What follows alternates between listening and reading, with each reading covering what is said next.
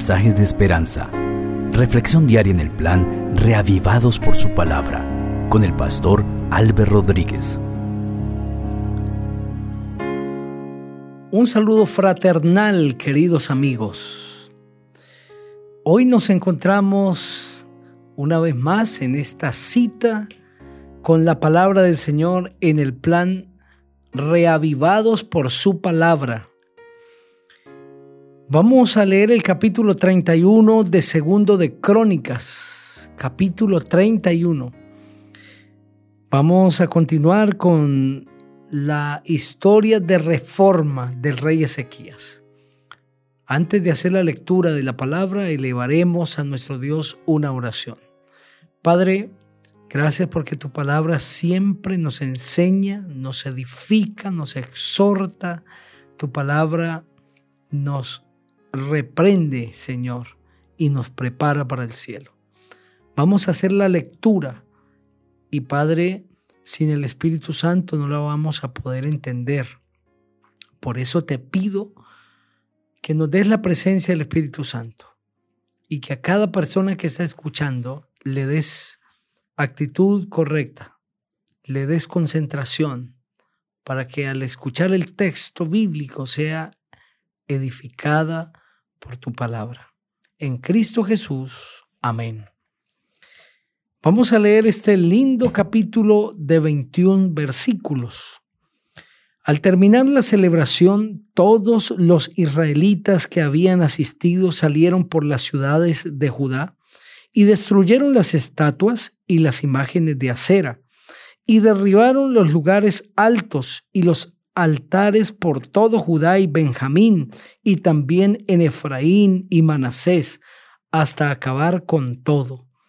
Después todos los israelitas volvieron a sus ciudades, cada uno a su propia casa. Ezequías arregló la distribución de turnos de los sacerdotes y de los levitas, cada uno según su oficio, los sacerdotes y levitas para ofrecer el holocausto y las ofrendas de paz, para ministrar, para dar gracias y alabar al Señor dentro de las puertas de los atrios del Señor.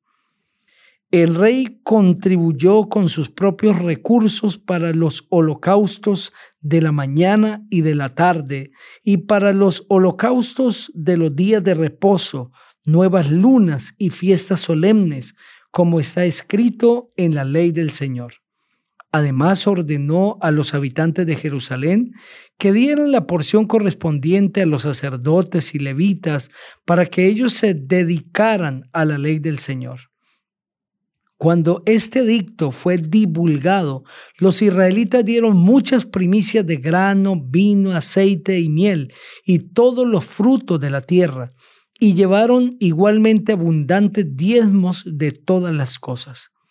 También los israelitas y los habitantes de las ciudades de Judá dieron los diezmos de las vacas y de las ovejas, y se presentaron los diezmos de lo santificado y de todo lo que habían prometido al Señor su Dios, y los depositaron en montones. Comenzaron a formar aquellos montones en el mes tercero y terminaron en el mes séptimo. Cuando Ezequías y los príncipes vinieron y vieron los montones, bendijeron al Señor y a su pueblo Israel.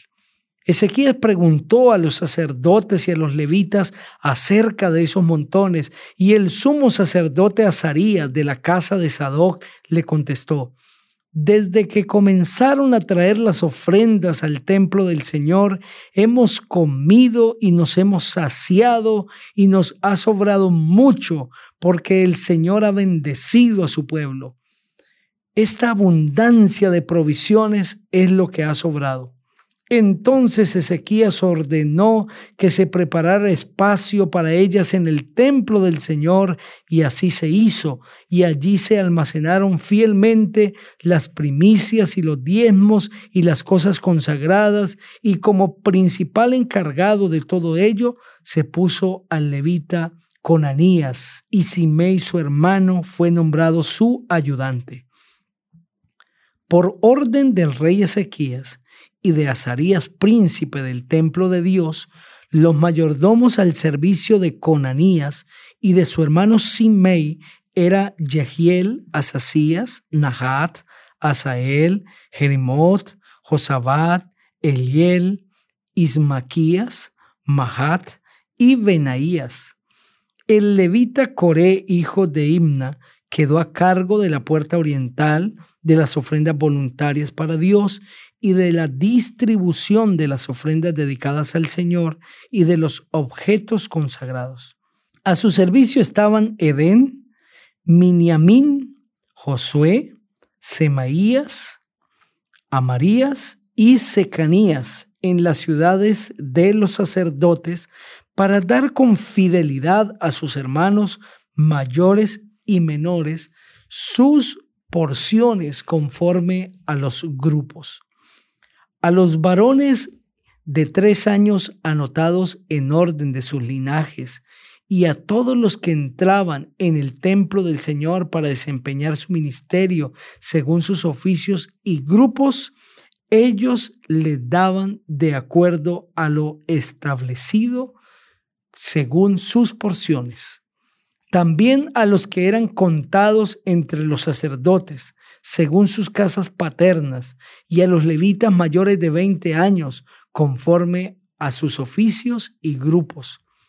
Eran inscritos con todos sus niños, mujeres, hijos e hijas, es decir, con toda la familia, porque se consagraban con fidelidad a las cosas santas.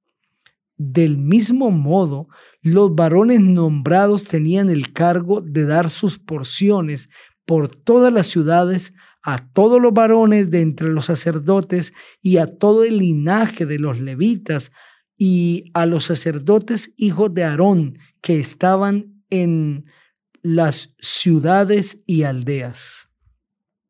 Así lo hizo Ezequías en todo Judá y llevó a cabo lo bueno, lo recto y lo verdadero delante del Señor su Dios. En todo lo que emprendió para el servicio del templo de Dios, buscó a su Dios y lo hizo de todo corazón de acuerdo con la ley y los mandamientos y fue prosperado. Qué capítulo precioso este.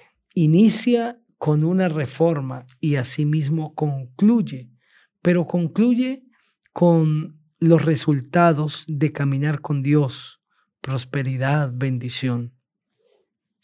Después de que los israelitas que escucharon la voz de los mensajeros y que vinieron de las tribus de Aser, Manasés y Zabulón, y que se unieron al pueblo de Judá en Jerusalén para humillarse delante de Dios y pedir su perdón, su misericordia y al mismo tiempo sacrificar al Señor en una entrega, en una reconciliación con Él y en un acto de humillación, regresan a su nación, es decir, a Israel, cuando termina la celebración. Pero al regresar, salen hacia Israel desde Judá destruyendo todas las estatuas y las imágenes de acera y derribando los lugares altos y los altares por todo Judá y Benjamín y también en Efraín y Manasés hasta acabar con todo. Este es el resultado de haber estado en la presencia de Dios. No solamente hay convicción en el corazón de esas personas porque estuvieron en la presencia de Dios y ahora entienden que los lugares altos de adoración, las estatuas, los ídolos, no deben hacer parte de la experiencia del pueblo de Dios, sino que también hay un poder en su vida que les acompaña y es el poder de Dios. Y llenos de la presencia del Señor, bajo el poder del Espíritu Santo, van por todo lado derribando estatuas, imágenes de acera, ídolos, acabando con todo lo idolátrico. Y nadie les podía hacer frente porque el poder de Dios iba con ellos. Es el resultado de haber estado en la presencia de Dios. Cuando alguien está en la presencia de Dios, tiene un poder sobrenatural, es el poder del Espíritu Santo. El estar en la presencia de Dios capacita el corazón para entender qué es lo bueno y qué es lo malo y para llamar al pecado por el nombre que le corresponde. Estar en la presencia de Dios le da percepción al Hijo de Dios, una percepción correcta de la voluntad de Dios. Estar en la presencia de Dios nos llena del poder del cielo. Estar en la presencia de Dios nos mueve a hacer la voluntad del Señor y a quitar todo lo que estorbe para recibir sus bendiciones. Y esto es lo que está sucediendo con estos israelitas. Necesitamos pasar tiempo en la presencia de Dios para recibir su poder. Quiero invitarte para que hoy pases tiempo delante del Señor en su presencia.